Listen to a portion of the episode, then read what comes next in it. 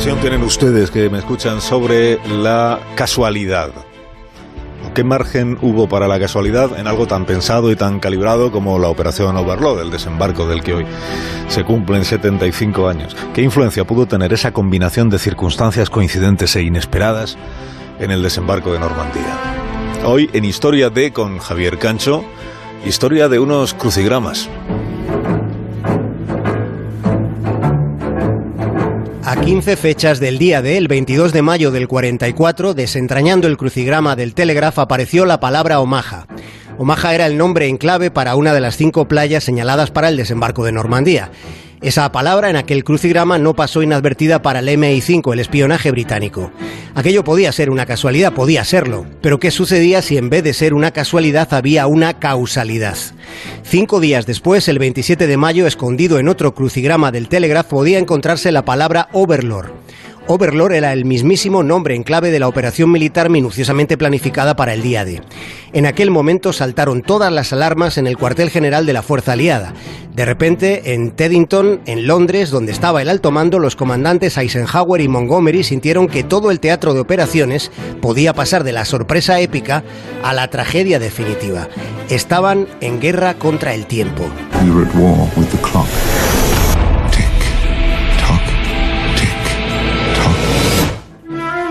De modo que se resolvió al instante establecer un meticuloso seguimiento. La máxima atención desde el principio se puso en alguien llamado Leonard Doe. Leonard era el tipo que confeccionaba aquellos crucigramas.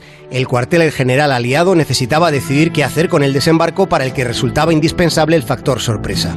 Y aquello no podía ser una casualidad, aunque Leonard no diera el perfil de agente infiltrado trabajando para los nazis.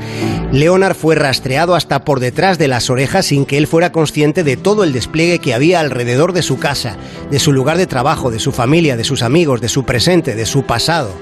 Y mientras eso sucedía, en aquellos días, en otros crucigramas del Telegraph aparecieron otras dos palabras que pusieron los pelos de punta a quienes estaban al tanto de su trascendencia.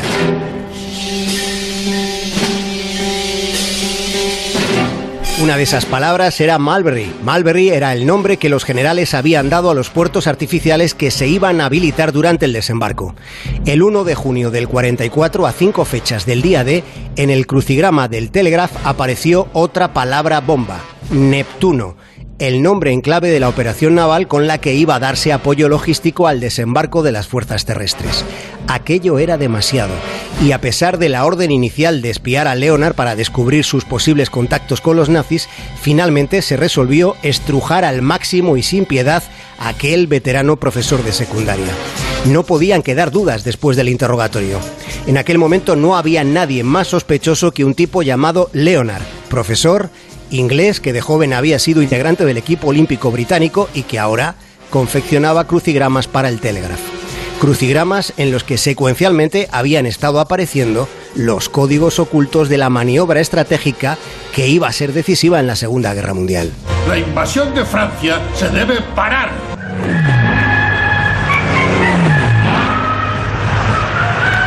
Leonard daba clase en un colegio llamado Strang que estaba justo al lado de un campamento militar.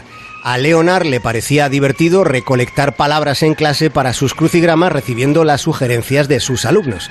Y se daba la circunstancia de que uno de aquellos chicos tenía acceso al despacho de un oficial de ese campamento en el que esperaban soldados que estaban asignados al desembarco del día de. Aquel chico llamado Roland estaba fascinado con las palabras que escuchaba a los militares, palabras que él anotaba en un papel y que después sugería al profesor Leonard. El MI5 verificó la explicación que Leonard dio en aquel intenso interrogatorio, de modo que el magullado profesor siguió haciendo crucigramas después del 6 de junio de 1944. Más de uno en Onda